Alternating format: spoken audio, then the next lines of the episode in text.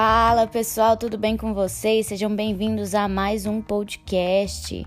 Hoje eu trago uma conversa para vocês muito interessante, né? No caso, aqui chama conversas pertinentes, né? Der, óbvio.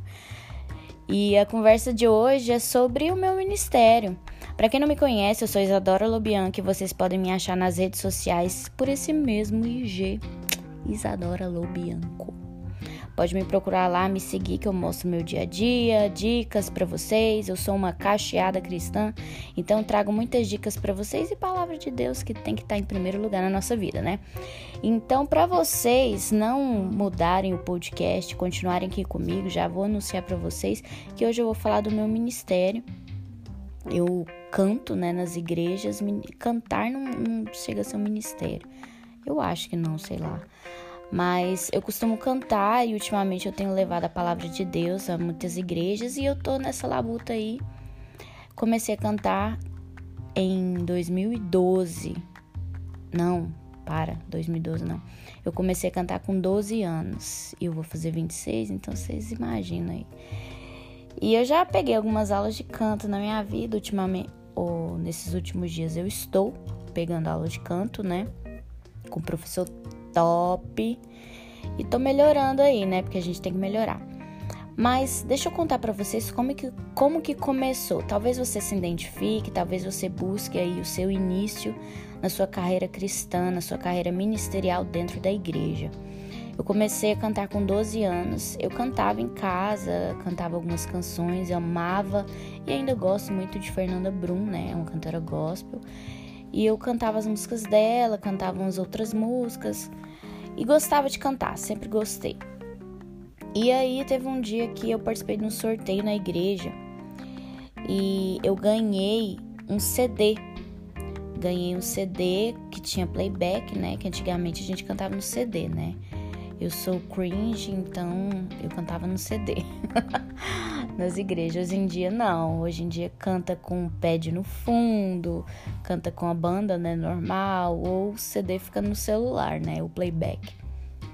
Mas eu cantava no CD e eu ensaiava em casa, mas hum, nunca tinha cantado na igreja. Eu ganhei CD com a música, músicas infantis, né? E comecei a cantar em casa. E meu pai falou assim: Ah, minha filha, você podia cantar lá na igreja e tal. E aí eu falei assim: Ah, não, pai, não quero, eu tenho vergonha, eu não gosto. E eu realmente era uma pessoa muito tímida, ainda sou, né? Mas a vida foi me moldando. E aí eu cheguei lá no culto, meu pai tava meio triste, né? Porque eu não ia cantar, mas ele não me pressionou nem me obrigou. E aí eu decidi que eu iria cantar. Fui lá na portaria, dei meu nome. E quando eu fui cantar, gente, meu Deus do céu. Eu consegui cantar, mas eu, nossa, tava me borrando de medo. Mas eu juro para vocês que a partir daquele dia uma porta se abriu na minha vida. Eu descobri que aquilo era algo que eu amava fazer para Deus. Gente, e a partir desse dia, eu nunca mais esqueci o friozinho na barriga de louvar a Deus, nunca mais quis perder aquilo e persisti. Eu já tive um já estive em bandas e já tive banda durante toda essa trajetória até agora. Uh, atualmente eu tenho um ministério itinerante, eu louvo nas igrejas com músicos amigos top que me acompanham e também levo a palavra de Deus. A minha primeira banda foi com amigas minhas a duas chamadas Vanessa e uma Lídia que já faleceu. E a gente cantava música, gente, do Crianças Diante do Trono e eu amava. Nossa, era muito bom. Já tive também. Na realidade, não foi quatro. Eu não sei se eu falei o número de bandas, foram cinco porque eu tinha, eu cantava com umas amigas minhas também na adolescência. Na realidade, eu tinha duas bandas nessa época. Eu tinha uma banda na escola que chamava A7, que é Amor Perfeito, e a gente ensaiava e cantava antes de subir para aula e cantava nos acampamentos. E eu amava, amava, eu me sentia assim, era uma forma de eu me sentir descolada. Ai, adorava. Nossa, deu saudade agora.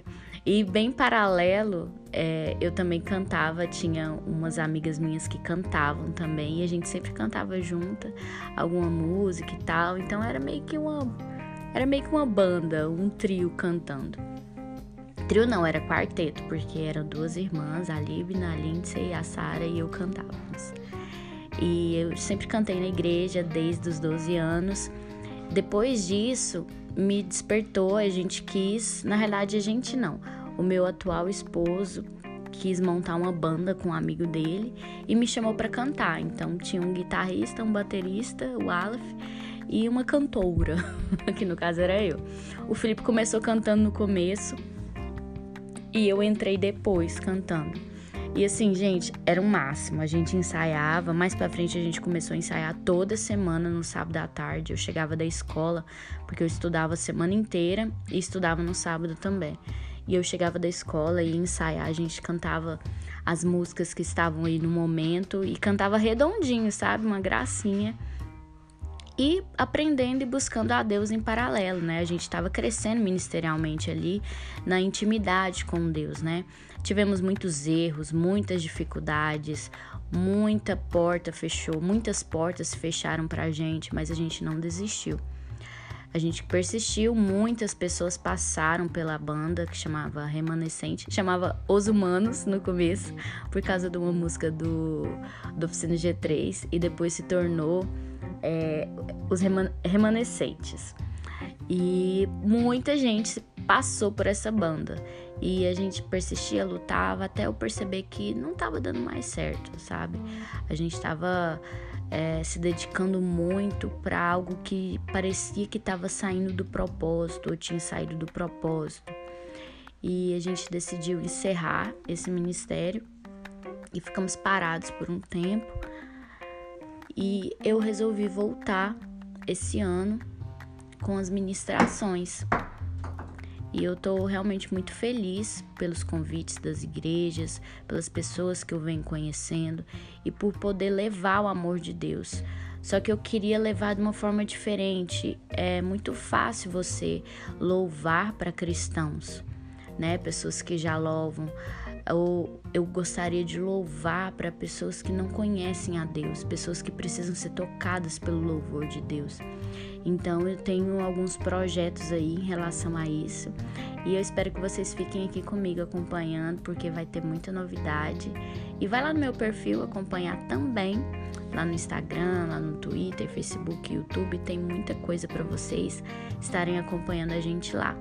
Se você quer me convidar para sua igreja, seja onde for aí, Goiânia, no entorno de Goiânia, me chama, manda uma mensagem aí, vai lá na minha rede social e fala: "Ah, eu vim pelo podcast, vai ser uma honra estar com vocês na sua igreja".